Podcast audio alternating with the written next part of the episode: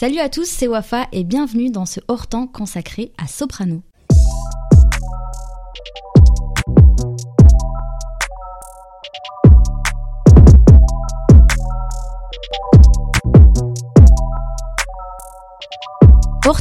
Pourtant, c'est une conversation entre bousillés, en dehors de l'actualité, qui traite d'un artiste, d'un album, d'un moment, qui ont forgé notre amour pour le rap. Alors on va pas se mentir, on parlera majoritairement du rap francophone des années 2000. Une période charnière, bouillonnante, fondatrice de beaucoup de choses, mais malheureusement peu sourcée. Et pour ce retour, je suis très contente que Hortan rejoigne la famille de l'abécédaire du son. Pour m'accompagner aujourd'hui sur ce hors-temps consacré à Soprano, je suis avec Manu. Salut. Salut Manu. ça va? Ouais, ça va, ça va. Et toi, merci pour l'invitation.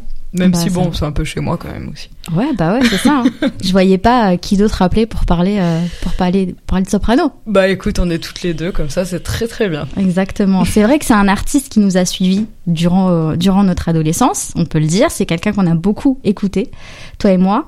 On va plus précisément aujourd'hui parler de son premier album, puisqu'il faut vivre, qui est sorti en 2007. Alors on va être tout de suite honnête avec Manu, si on a décidé de faire ce podcast, c'est par rapport à la série documentaire produite par Disney ⁇ qui va sortir sur Soprano, intitulée À la vie, à la mort. Euh, on avait été contacté en tant que journaliste pour y participer et on a été contrarié un peu par la façon dont était vue la carrière de Soprano et celle des psychiatres de la. Donc on, voulait rétablir la vérité. voilà, disons-le. on n'a pas encore vu la série, mais on pense finalement que, l'angle a été modifié euh, pour narrer une histoire d'amitié. Euh, voilà, le documentaire de Orelsan est passé par là. Coucou. Alors, histoire de pas rester frustré justement et de pas avoir bossé pour rien, on a décidé de faire ce podcast sur cet album, un album vraiment charnière. Euh, dans la carrière de Soprano, un album qui fait la jonction entre ce qu'est Soprano et ce à quoi il aspire pas tout de suite ce à quoi, enfin, ce qu'il deviendra, mais voilà, ce à quoi il aspire en tout cas à ce moment-là en, 2007. Alors les plus jeunes connaissent le soprano d'aujourd'hui, celui euh, post-2015 avec le grand succès de l'album euh, Cosmopolitani qui était sorti en octobre 2014, qui a touché le grand public et qui lui a notamment ouvert les portes euh, des enfoirés. Ouais, les enfoirés, c'est un peu un critère pour le situer dans le baromètre de la célébrité. c'est le très très grand public. Ouais, on peut, on peut dire ça, ouais. Ils sont pas beaucoup de, rappeurs à être parmi les enfoirés. Et à The Voice aussi, on peut le dire. Oui, oui, oui. Le, bon, là, il est au gars qui a le chapeau à The Voice. Euh. C'est ça. Il est, sur, il est au sommet de l'Everest, là. On, peut le dire. Oui, Vise les étoiles, tout ça, tout ça. Exactement. Mais Soprano, euh, évidemment, c'est pas un nouveau rappeur. Il rappe depuis longtemps, depuis très jeune. Et c'est un rappeur qui a franchi les étapes traditionnelles de la construction de carrière. Donc, avant de sortir son premier album solo, je répète, ce sont peut-être des choses qui se sont perdues aujourd'hui.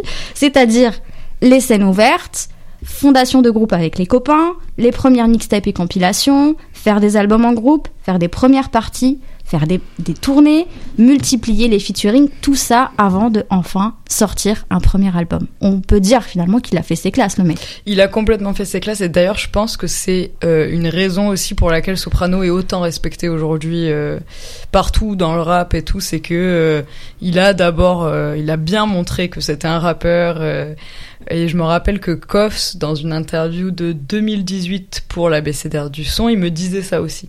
Et lui, il le prenait même comme un Il disait, euh, regarde Sopra, avant qu'il commence à faire Cosmopolitanie ou des trucs comme ça, au début, il était en mode kickage dans la rue, euh, il avait ses mixtapes sur des phases B euh, de prod classique US, il avait l'époque Street Skills avec main pleine de ciment et des choses comme ça. Donc je pense que on le tolère aussi bien son virage vers on va dire d'autres d'autres types de public et d'autres types de musique c'est aussi parce que il oui il a fait ses classes il a mangé des cailloux comme on dit.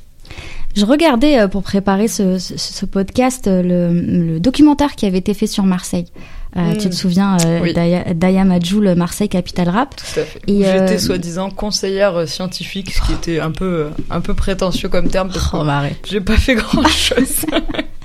et et dans ce, dans ce documentaire, alors peut-être que je me trompe, mais il me semble que c'était Sat, peut-être quelqu'un d'autre, je, je, je, sais plus. Il disait Soprano, c'est la réussite noire de Marseille. Oui, c'est vrai, mais pas que de Marseille, hein, je pense d'ailleurs. Enfin, il est des fois quand je réfléchis à sa réussite, je me dis euh, j'ai dû, ça me saoule un peu de limiter les rappeurs à ça des fois, mais je pense que chez Soprano, c'est vraiment la réussite d'un mec noir de quartier hyper populaire, musulman, à une période où c'était très très dur. Enfin, vous allez me dire aujourd'hui c'est pas mieux, mais euh, donc je pense qu'il il est aussi un symbole pour ça, c'est Ouais. sûr. sûr Puis- et puis là, il a ramené ses potes et sa famille avec lui.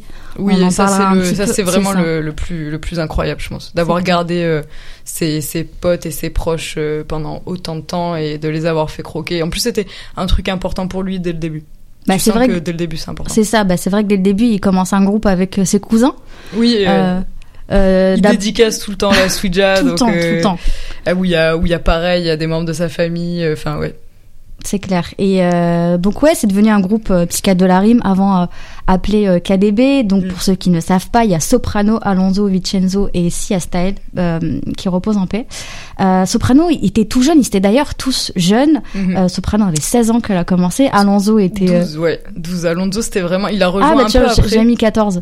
Il C'est vrai a que c'est le seul après. mineur à un moment. Oui, alors ça c'est Quand ils sortent l'album, ils disaient moi je- j'étais encore mineur moi. Il dit, il dit, il raconte, il dit euh, au début Alonso, ils disent, ouais, c'était des mecs un peu, ils avaient un groupe, euh, ils se la pétaient un peu pendant plusieurs mois. Euh, ça veut durer un truc comme quatre mois, mais c'est hyper important quand t'es euh, tout petit ado et tout, tu vois des mecs comme ça ensemble qui font de la musique et tu te dis moi je vais être comme eux. Euh, en plus c'était l'époque euh, Chris Cross, ils en parlent tout le temps de ce groupe. Ils disent c'est eux qui nous ont donné envie de faire un groupe parce qu'ils étaient jeunes, c'était des petits et tout, et en même temps un peu gangster et tout ça. Et Alonso, il dit, je les ai rejoints après alors que j'étais vraiment le, le plus jeune, quoi. Et c'est eux qui leur ont dit, ils lui ont même pas demandé son avis, ils lui ont dit tu nous rejoins et évidemment que c'était un honneur euh, Bah oui. d'appartenir à ce à ce groupe. Mais il est de la famille de Soprano Ouais ouais ouais.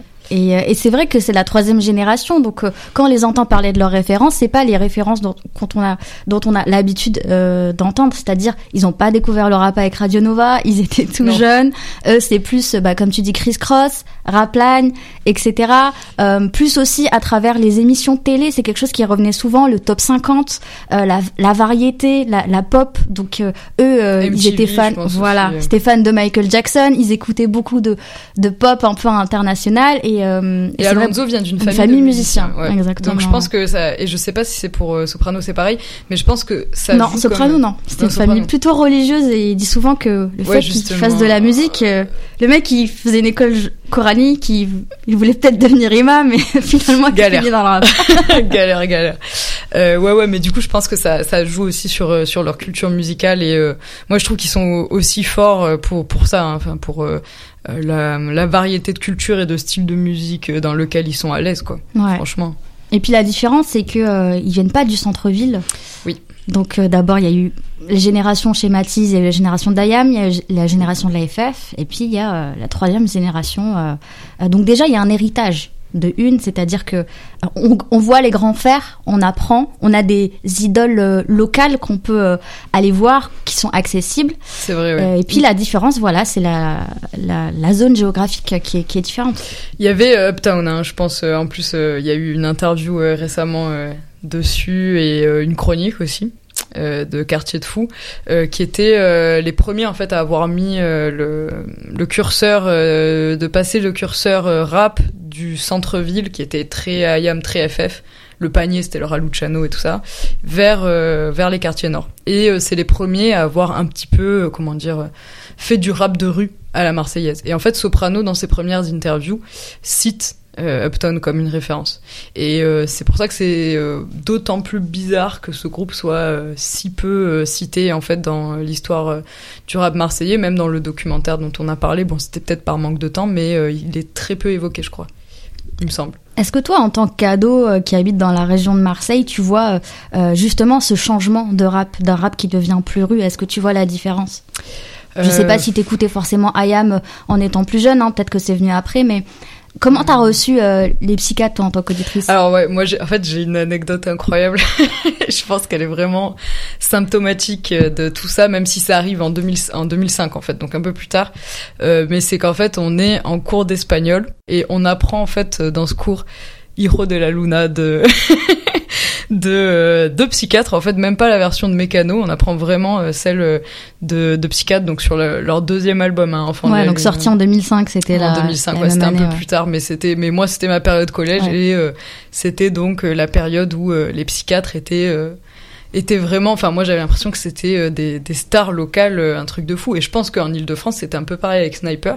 Bah, c'est exactement ce que j'allais dire. C'est-à-dire que, bon, moi, je faisais pas forcément la différence entre rap euh, francilien, rap marseillais, en tout cas. Enfin, dans ma tête, il n'y avait pas ce clivage. Et pour moi, ils faisaient du rap comme ceux qui faisaient du rap en Ile-de-France, en fait.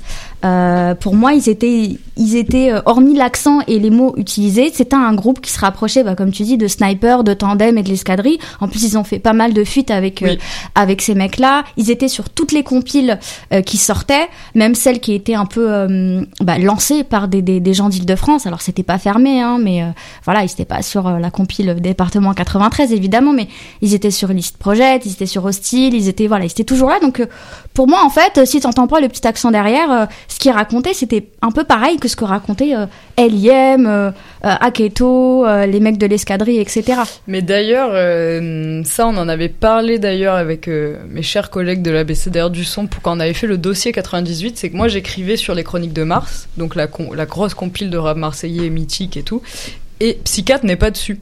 Et on peut se dire, bon, bah, c'est trop tôt, 98. Euh, et en fait, non, ils rappaient en 98. Et par contre, leur première apparition discographique. En 2000. Date de 98, en fait, de euh, la mixtape Vague Nocturne. Ah, ok, je euh, pensais que c'était celle de Keops, leur première. alors, ça dit, l'impact a eu vraiment un, ça a eu vraiment beaucoup d'importance pour eux, clairement.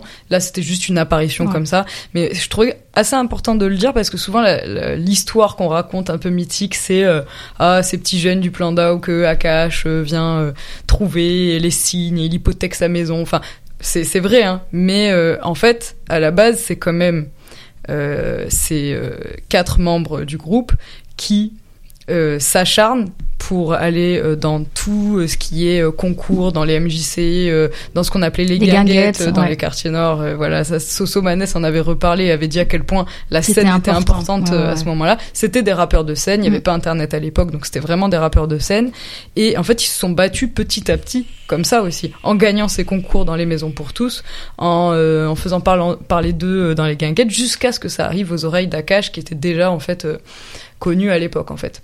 Mais c'est vrai que c'est intéressant parce que même s'ils font partie d'une génération, euh, euh, d'une autre génération, dans leur tête, c'était encore tout ce qu'on veut, c'est faire écouter, déjà faire de la musique, se produire, et on verra après pour les disques. Je sais qu'il y avait plein de rappeurs euh, qui faisaient ça plutôt, enfin, qui commençaient, qui ont rappé plutôt en mhm. mode, bah en fait, je pensais même pas encore à passer à la radio, je voulais juste faire un morceau. Mhm. des fois, certains c'était même pas, je pensais même pas à l'enregistrer en studio, je voulais juste le performer sur scène devant mes potes, durant les, les, les, les fêtes euh, de la musique, durant les guinguettes justement, pour montrer qu'on existe. C'est trop beau ça parce qu'en fait même aujourd'hui, Soprano dit toujours ça. Il a, j'adore sa, sa mentalité, sa manière d'être, comment il gère avec euh, la vie en fait en général et il disait ça il disait moi mon but c'est de toute façon c'est de faire des scènes et pour que je puisse continuer à être payé pour faire des scènes, il faut que je trouve un équilibre dans le style de musique que je fais, dans la manière dont on me voit. Et, et euh, j'ai dit, c'est trop beau en fait, cette idée que juste ce qui compte pour lui, c'est de pouvoir continuer à faire des scènes et que du coup, il ajuste sa musique à ça.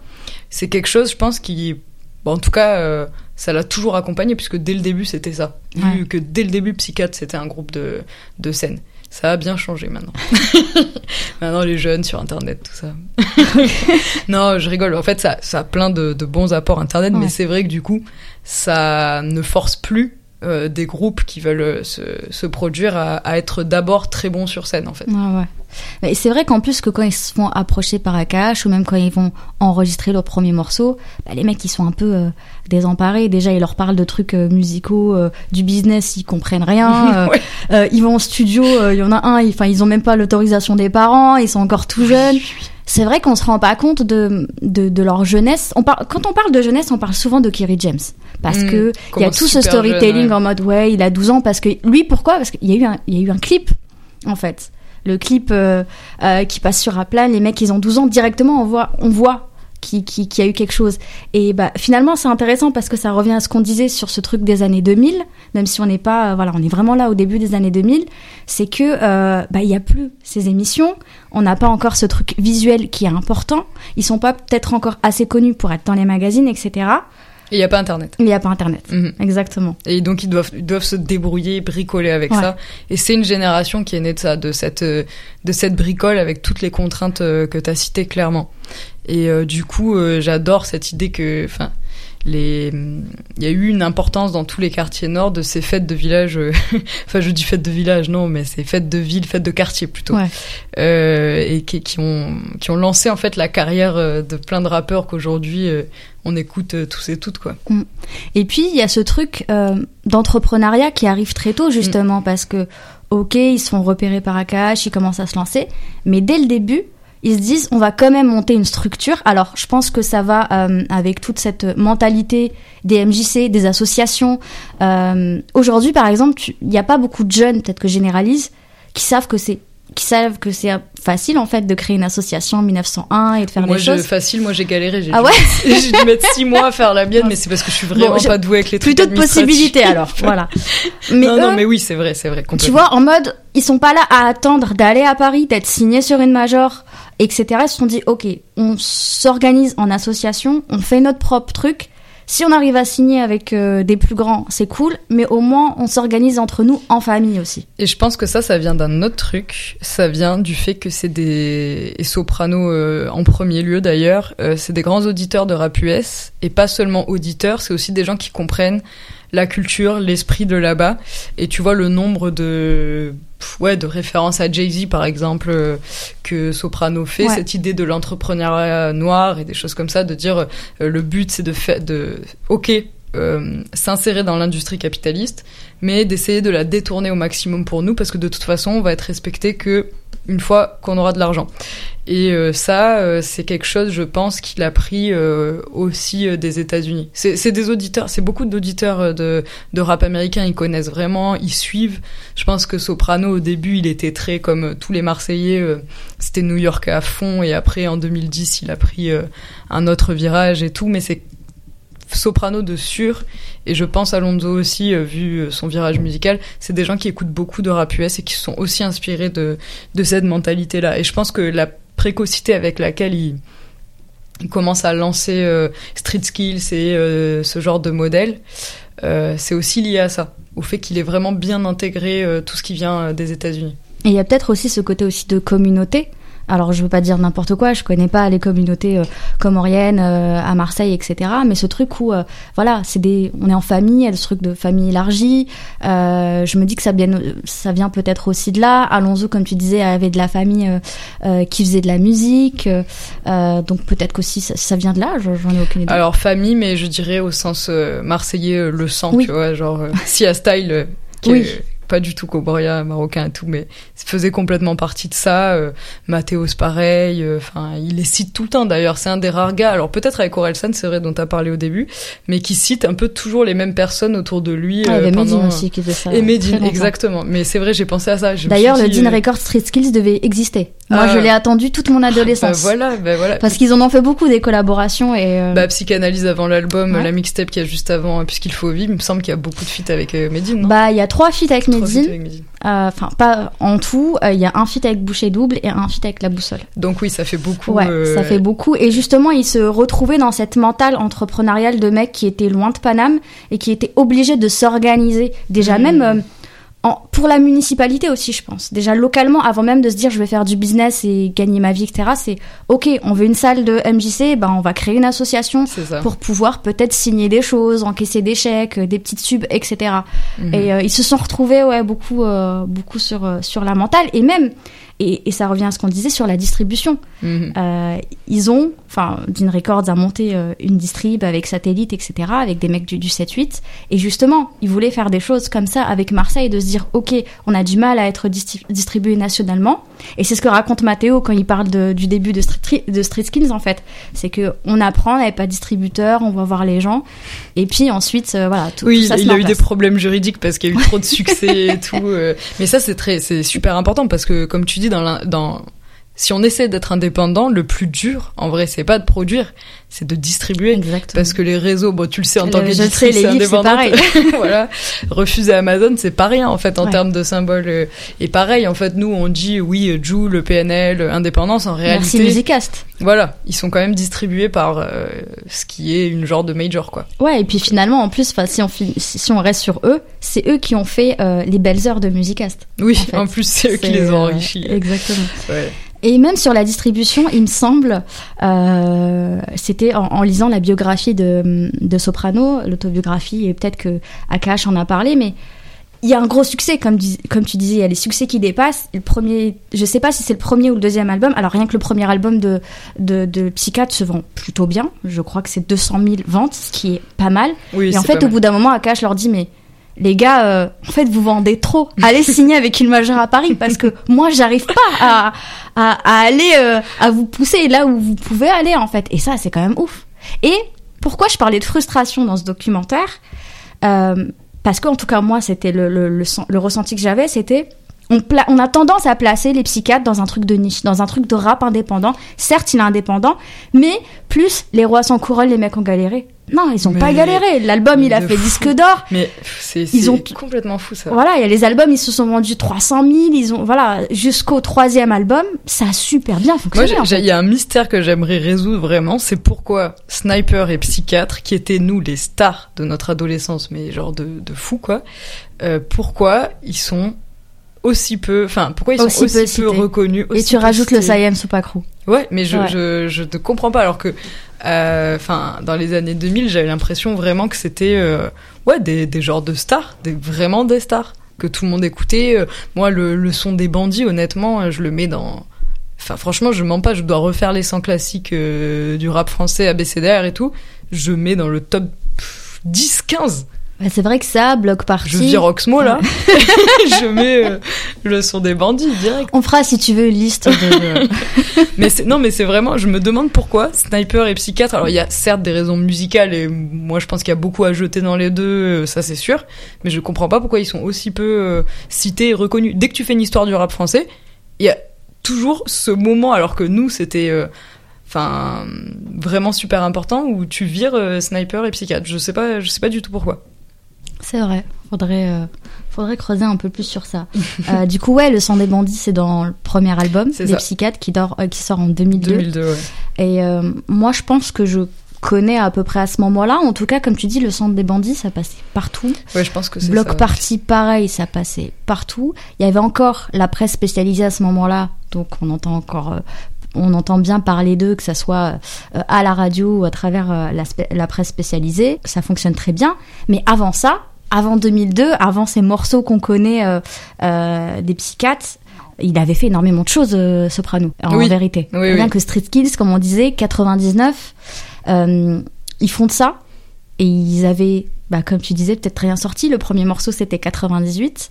Et ils produisent Block Life 1, Block Life 2, Les mains pleines de ciment. Ça aussi, Mm. c'était incroyable Ouais, pour ouais. mettre en plus en avant plein d'autres artistes marseillais. Block Oui. Life 3, We Copy the Remix. Avec les Exactement, juste de après. We Copy the Remix, Des racines et des ailes et Les mains pleines de ciment 2, Stalag 13, Block Life 4. Non, mais en fait, en faisant mes recherches, je me suis dit, mais ils ont autant fait. C'est vrai qu'à cette époque-là, euh, il y avait surtout des morceaux à droite, à gauche. En tout cas, si on regarde euh, Soprano, en vrai, tu vois, il y a La Colombe, évidemment. euh, Il y a plein de morceaux comme ça. Ils sont un peu éparpillés dans, dans, dans plein de, plein, plein de, mix- dans plein de, mix, dans plein de mixtapes. Et c'est aussi pour ça que finalement, avant de sortir un album, ils sortent Psychanalyse avant l'album pour Mhm. les regrouper un petit peu. Oui, il regroupe plein Ouais. de trucs. euh, ouais, c'est vrai. Je me rappelle de Psychanalyse avant l'album parce qu'il y avait, euh, c'était le moment où euh, j'aime bien faire des liens des fois entre plusieurs formes culturelles et j'adore le rap parce que ça a justement plein de références et tout. Et Psychanalyse avant l'album, la cover, je me rappelle, c'était euh, du coup, euh, bon, Sopra euh, visiblement euh, mal, mais avec donc Dr Melfi, la plaque où il y avait écrit Dr Melfi, psychanalyse pour artiste ou psychiatre pour artiste, je sais plus. Et Dr Melfi, c'est le nom de la psychiatre de Tony Soprano dans la série, une des meilleures séries HBO et enfin une des meilleures séries du monde. De toute façon, on retrouve les extraits en plus Soprano. dans, dans, dans la mixtape.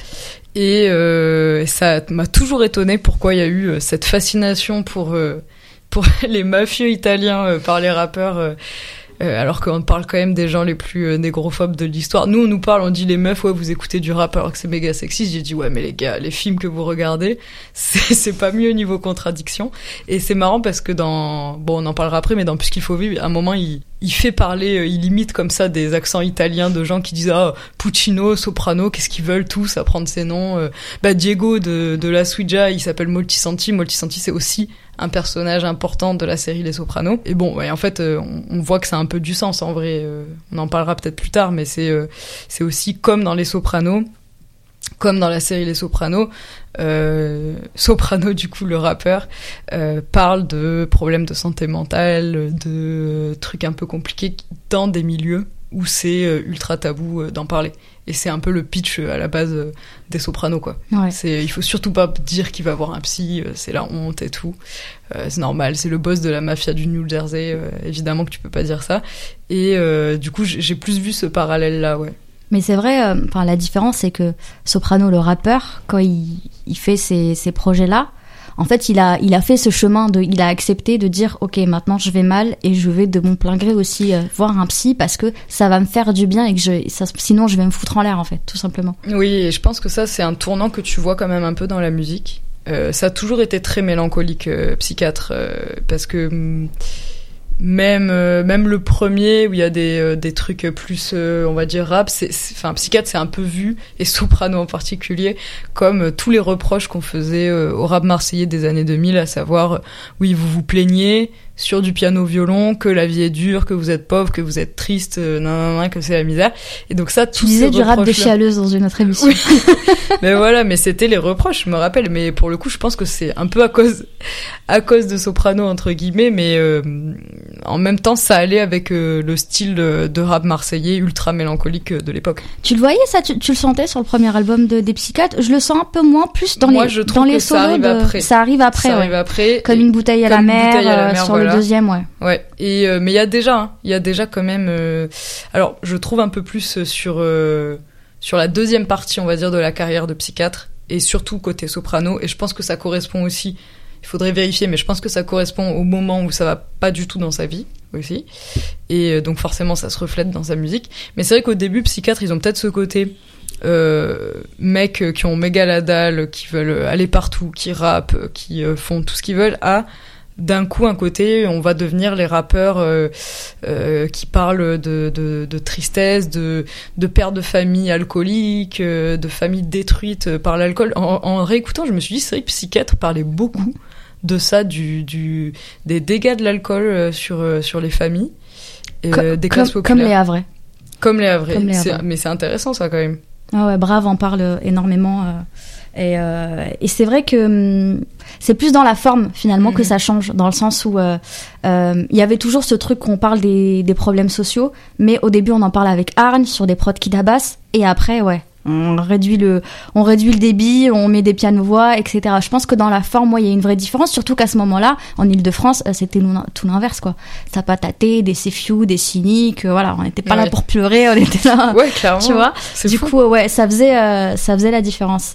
Comment on pourrait qualifier la place de Soprano dans ce groupe? Est-ce comment on peut parler de sa façon de rapper, de sa façon d'écrire Qu'est-ce qui hmm. faisait sa spécificité?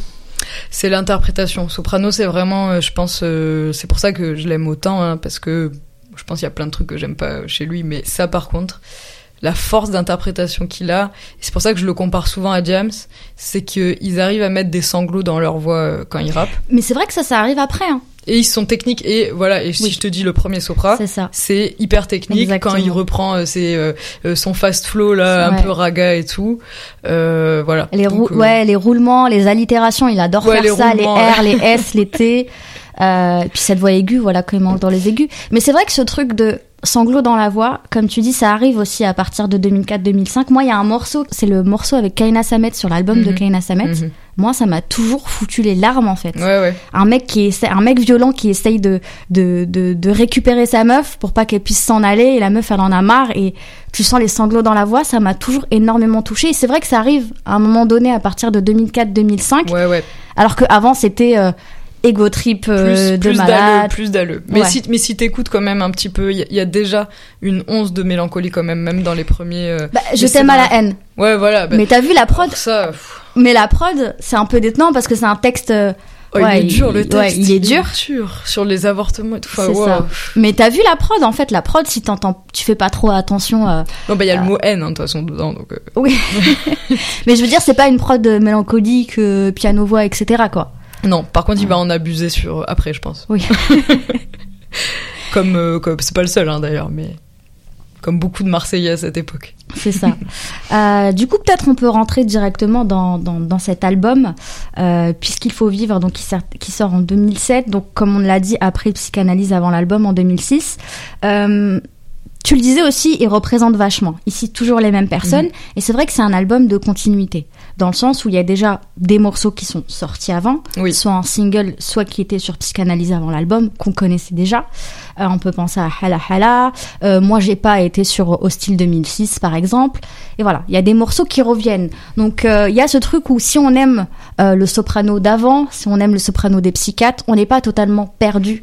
euh, par euh, voilà par cet album donc ça permet aussi de garder euh, de garder un lien euh, il cite évidemment tous les mecs qui font le rap français à ce moment-là c'est ça qui m'a vraiment marqué, c'est que en le réécoutant, je me suis dit, c'est fou comme euh, cet album est un précipité de ces années-là en fait, Ouais. de du post 2005. Alors nous 2005, on l'a c'était pas vécu exactement de la même manière à Marseille, mais en tout cas du post 2005, tous les gens qui citent, il y a, euh, je sais pas, bah, rien que moi j'ai pas, t'as euh, Zizou, euh, Zazie, Ouais. euh, les Bleus de James, donc enfin les Bleus de Puis des Mélanie, personnages historiques, ouais. Oui, après ouais, il fait Ouais. Malcolm X Massoud, mais puis il y a le morceau je représente euh, c'est ça il y a un morceau à la fin où les mecs font les chœurs oui, voilà où il y a t'as Kerry de... James t'as Cynic Il y a tout le rap français. non, il est, il est très. il te met que ce soit dans le name dropping euh, de, de dans les thèmes et euh, dans la musique aussi. Il est très.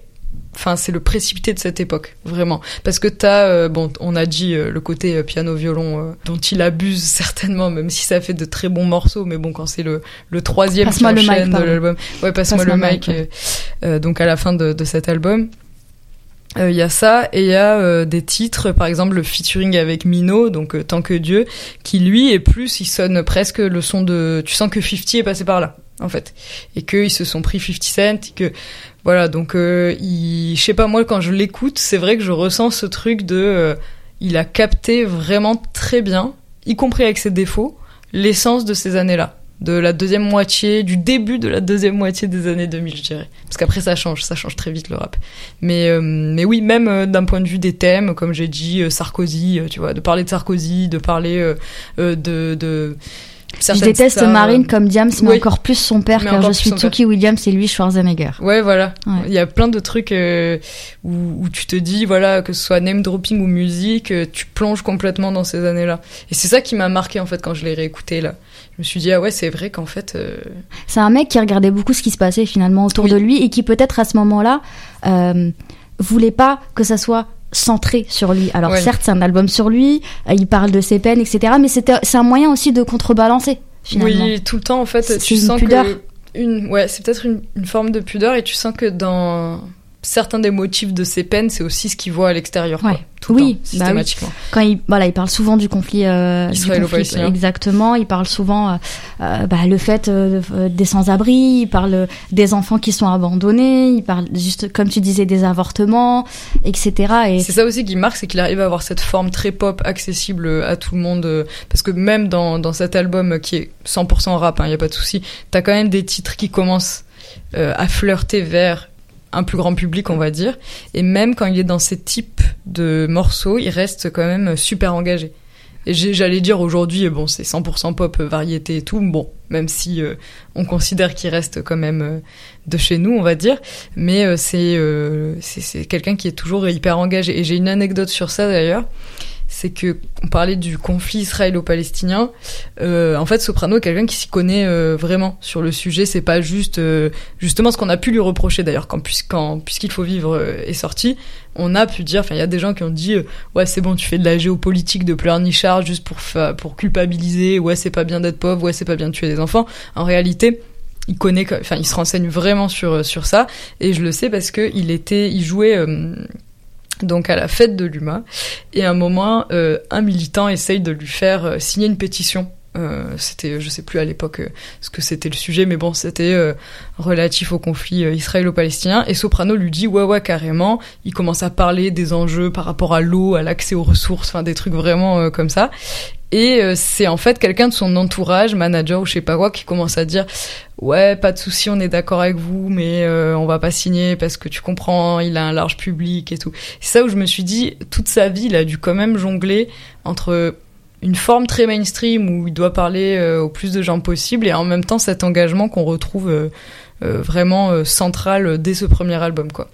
Oui, et puis je pense qu'à ce moment-là, en tout cas lui, vu qu'il est timide, introverti, etc., je pense que les bonnes actions qu'il ait fait, son engagement, il le fait dans sa vie privée. Il n'est pas dans ce truc, il faut que je le montre, il faut que je fasse un hashtag, un post pour montrer que je fais des choses pour mon prochain. Ouais, voilà, je pense qu'il y a aussi quelque chose de très ouais lié à sa foi, lié euh, à quelque chose de personnel en fait. Et euh, c'est pas quelque chose que forcément tu montres, c'est vrai. Et c'est d'ailleurs déjà hyper présent dans Puisqu'il faut vivre, ces thèmes-là. Ouais. Et puis, euh, comme c'est un album qui arrive un, peu, un peu tard, en tout cas pas forcément très tôt dans sa carrière, on sent qu'il a eu le, temps de se comprendre, de comprendre ce qui allait, ce qui n'allait pas évidemment, et de pouvoir, voilà, les mûrir pour venir en parler. je pense que quelques années auparavant, on n'aurait pas eu un album comme ça. Euh, dans le sens où, euh, je dirais, certes c'est une psychanalyse, mais on sent qu'il est en paix avec certaines choses. Il est en paix avec le fait de pas aller bien.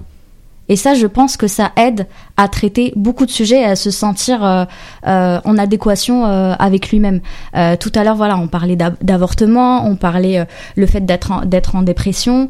il le dit, il le dit clairement, voilà, qu'il est en dépression. Il parle des tentatives de suicide.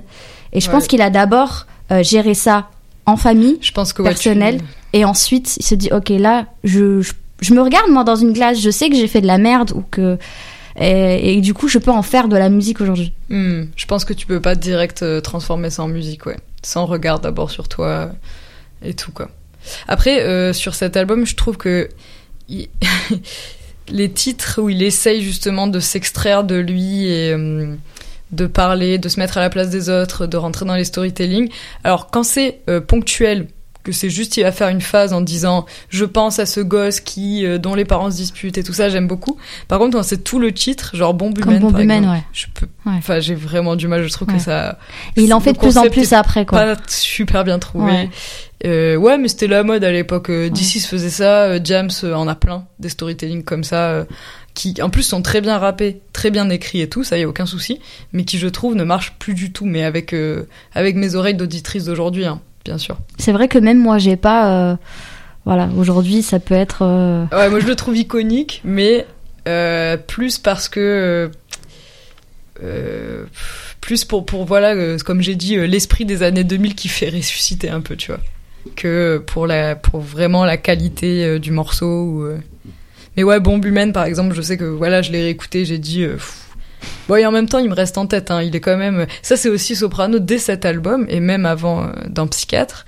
Euh, c'est quelqu'un qui a absolument aucune honte à chanter. À chanter, ouais. Et à faire des refrains où il pousse dans les. Et ça, c'est bien avant quand même que mm. ça devienne à la mode. Totalement. Et je trouve que d'avoir poussé son délire là-dessus, que c'est quelqu'un, au fond, il a toujours voulu un peu pousser la chansonnette. Mais c'est un très bon rapport aussi. Et c'est vrai que c'est à partir, quand on parlait de l'interprétation, c'est à partir de 2004-2005 qui prend un peu plus ce virage et qui se lance. Euh, qui se lance pleinement euh, sur cette voie.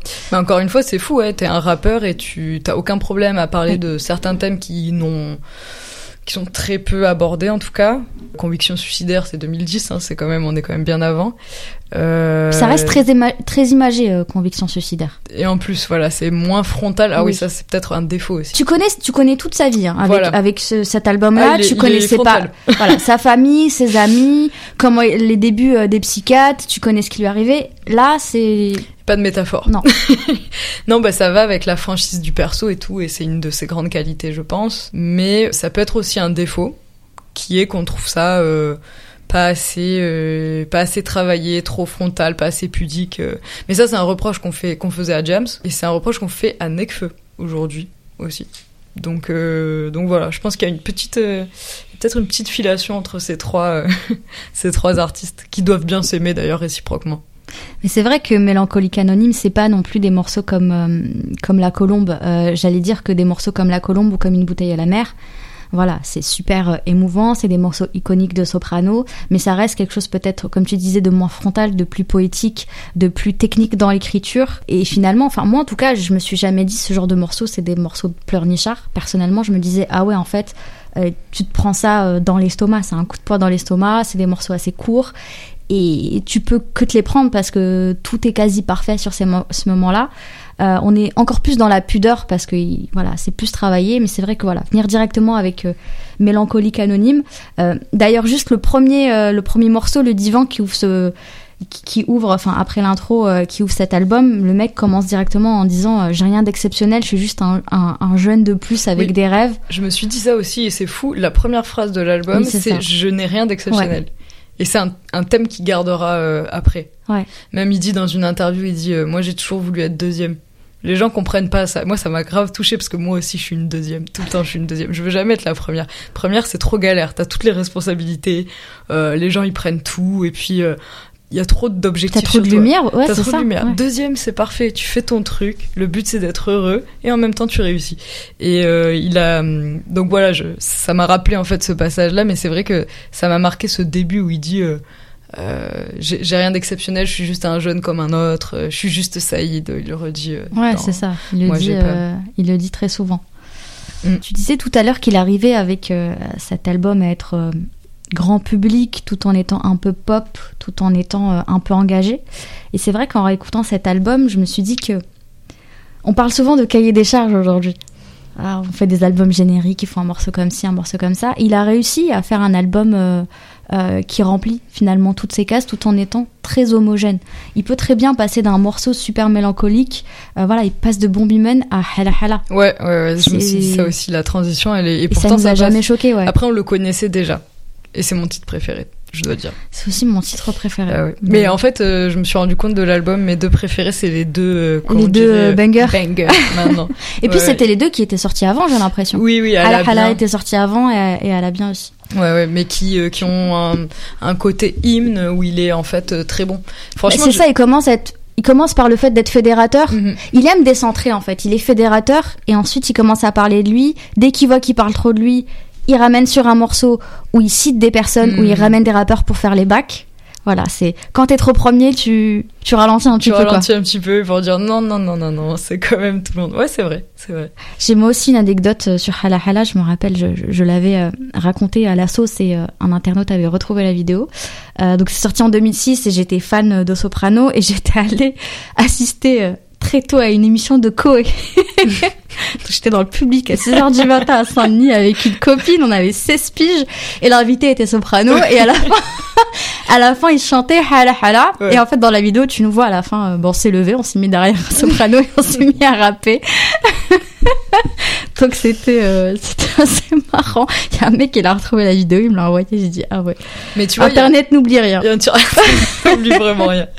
Mais euh bah, tu vois, dans ces titres-là, il y a déjà euh, le soprano euh, qui arrive à être euh, enfin vraiment en fait je pense que c'est l'émotion qui est aussi très importante dans son type d'interprétation parce que quand tu écoutes ces deux morceaux t'es obligé de sourire. Franchement je mets au défi n'importe qui de pas sourire. Vraiment même si t'es le gars le plus cynique du monde sans mauvais jeu de mots franchement t'es obligé de sourire. T'es obligé de sourire. Et quand et même Cosmo par exemple tu peux ne pas aimer ce titre tout, que ça arrivera après.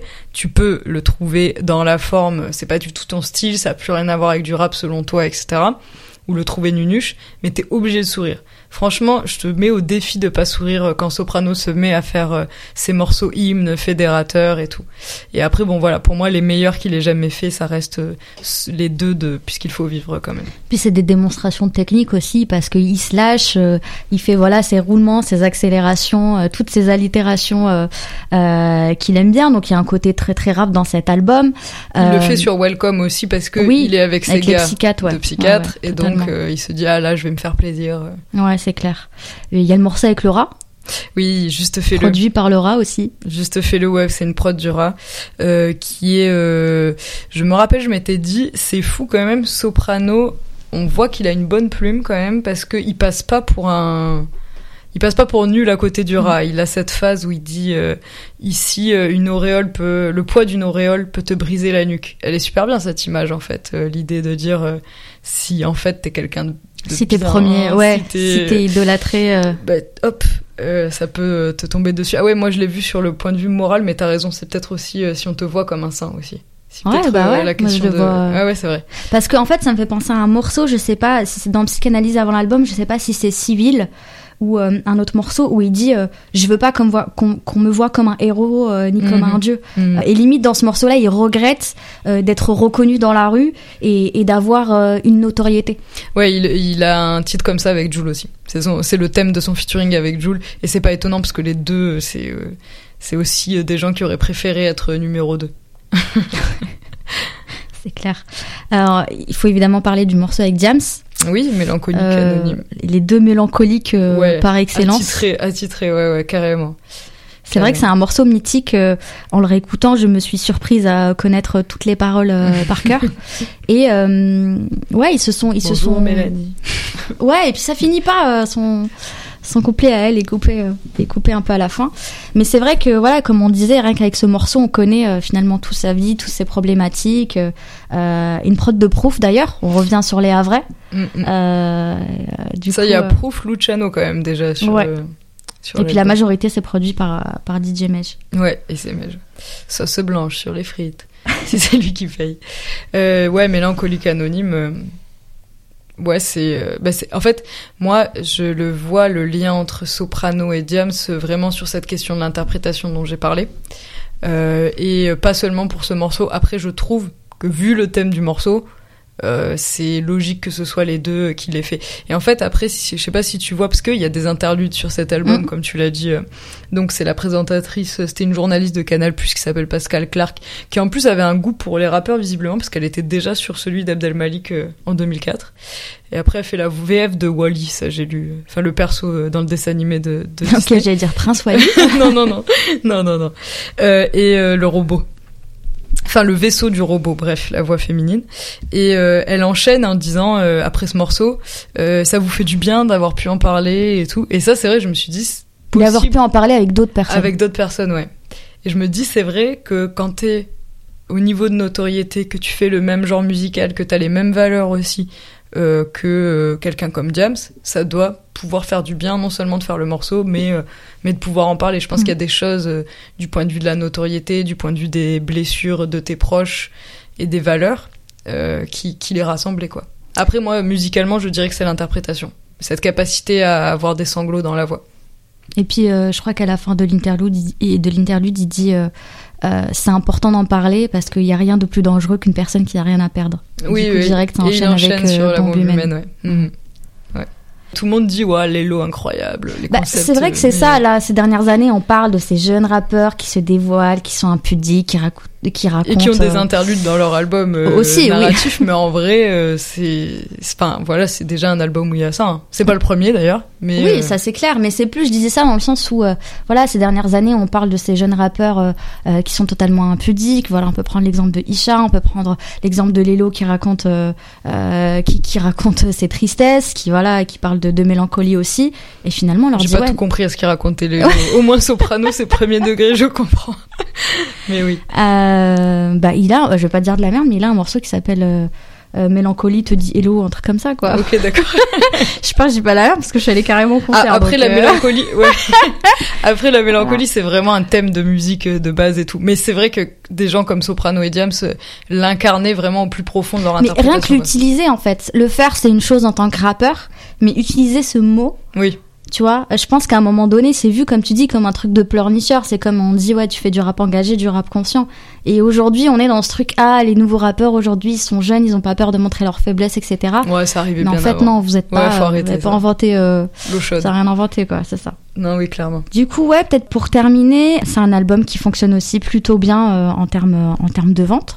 Comme tu disais, il touche un peu un large public. Il est vendu à 200 000 exemplaires. Euh, et puis ensuite, voilà, il continue avec euh, d'autres albums qui reviennent un peu sur sur ce qu'il fait avec la colombe, etc. Donc on rentre dans un truc directement où il y a le côté noir, le côté blanc, où il commence à s'ouvrir sur d'autres musicalités. Est-ce que finalement c'est pas cet album-là bah, la fin d'une période et l'ouverture d'une autre période euh, musicale pour soprano. Oui, et en même temps, je trouve qu'il y a déjà euh, un peu tous les ingrédients de ce qui, ce qui deviendra en fait en termes de musique. Après, ça reste, je pense, mon préféré de lui. Vraiment. À cause de ces deux bangers qui euh, sont des classiques éternels pour moi du rap français. Plus que pour ce pourquoi on l'a retenu, à savoir le côté ultra mélancolique et tout. mais, mais pour ces deux morceaux-là surtout. Et euh, oui, oui. Pour le clip au Vélodrome, tu peux Oui, voilà. En plus, avec tous les guests et tout euh, de ce clip, non, c'était fort. C'était très très fort. Et puis d'ailleurs, en 2017, il va remplir euh, le stade Vélodrome. Oui. C'est le premier rappeur qui remplit un stade. C'est le premier rappeur, ouais. Avant Gims et avant Jules. Mais avant Gims, c'est l'essentiel. On a battu les Parisiens. avant Big Flo et Oli, on peut le dire aussi. et les Toulousains macronistes. Si on résume finalement cet album, deux bangers, euh, des morceaux euh, mélancoliques euh, qui touchent au cœur, des featuring avec avec la famille, avec mm. les amis les plus proches, une ouverture, une une impudeur incroyable, voilà, une, une, mise à nu, on peut le dire, sur tout ce qui le fait souffrir. Voilà, parler euh, euh, de son enfant euh, mis à la DAS qu'il n'a jamais connu et je pense qu'il qu l'a toujours pas retrouvé. Parler d'avortement, parler de tromperie. Ça aussi, c'est quelque chose dont on n'avait pas l'habitude. En tout cas, parler de cette manière. Voilà, les, les rappeurs, quand ils parlent de tromperie, ils vont traiter les meufs de salopes, de putes, machin, t'es une michto, t'as fait ceci, t'as fait cela. Là, c'est un mec brisé, en fait, qui parle que pour, qui dit que pendant des années, il s'est fait tromper alors qu'il a donné beaucoup d'amour. oui, je te vois rigoler. Oui, c'est du rap de chaleuse. Oui, tu non, peux. Non, non, non, c'est pas ça. C'est que non, non, bah, non. Mais c'est que dans Je t'aime Alain, je me rappelle, je me suis, c'est vrai que tu vois quand même qu'il est jeune parce que il dit des trucs genre, euh, en gros, est-ce qu'ils avaient une plus grosse que moi et tout, des trucs comme ça.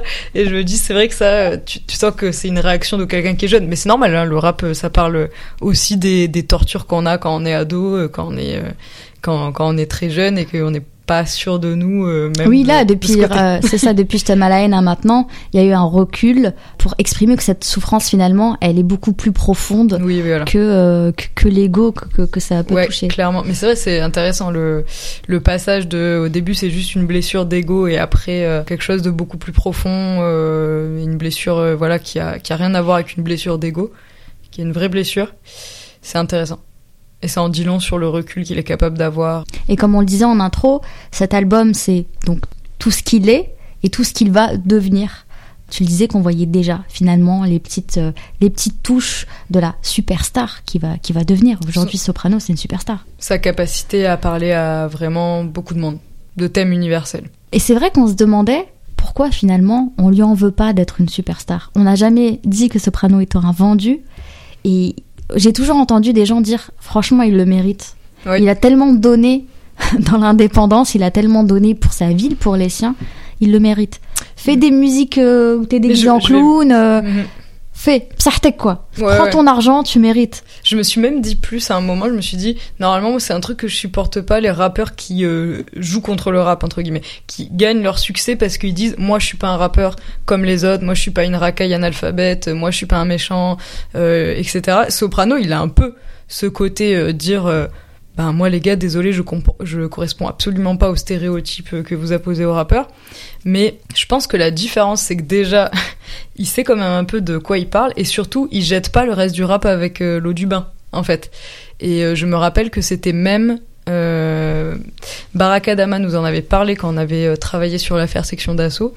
Euh, c'était un des rares rappeurs à avoir publiquement euh, défendu la section d'assaut quand il y avait la polémique. Donc il est quand même très loin du truc de moi je me fais passer pour plus moral que tous les autres rappeurs, et je leur fais des leçons, etc. Non, il a, vachement conscience quand même de tout ça. Juste, il est comme ça en fait. Il, il joue pas le gars plus moral, il joue pas le gendre idéal pour vendre. Il est vraiment comme ça. Tu dis souvent de Jules et du Raluciano euh, trop sincère pour être euh, numéro un. Du coup, euh, qu'est-ce qu'on peut dire sur Soprano? Il est clairement sincère. Par contre, je mets quand même un bémol. Je dirais que il a la sincérité qu'il est possible d'exprimer dans une industrie euh, capitaliste, euh, méga euh, mainstream. Et donc euh, Aujourd'hui, aujourd'hui, le reste de sa carrière, c'est quand même bien gentillé et bien, euh, comment dire, enfin, oui, ce titre sur euh, les iPhones, par exemple, sur les smartphones. Enfin, voilà, c'est, euh, c'est, c'est, c'est- je trouve ça très bien, je trouve ça très bien fait. C'est certainement de la meilleure variété que plein de gens qu'on connaît.